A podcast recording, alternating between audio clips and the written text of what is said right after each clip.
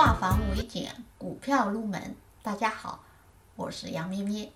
今天我们来讲一讲独角兽。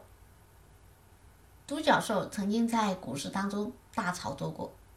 独角兽流行于硅谷，出现在财富封面上。一般是指投资界对于十亿美元以上的估值，并且创办时间相对较短的一些公司的称谓。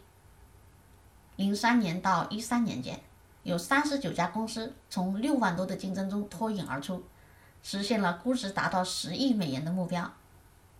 判断独角兽有两个标准：第一，时间；第二，估值。按时间点，两年内达成标准的，称为新生独角兽；超过十年的被踢出榜单。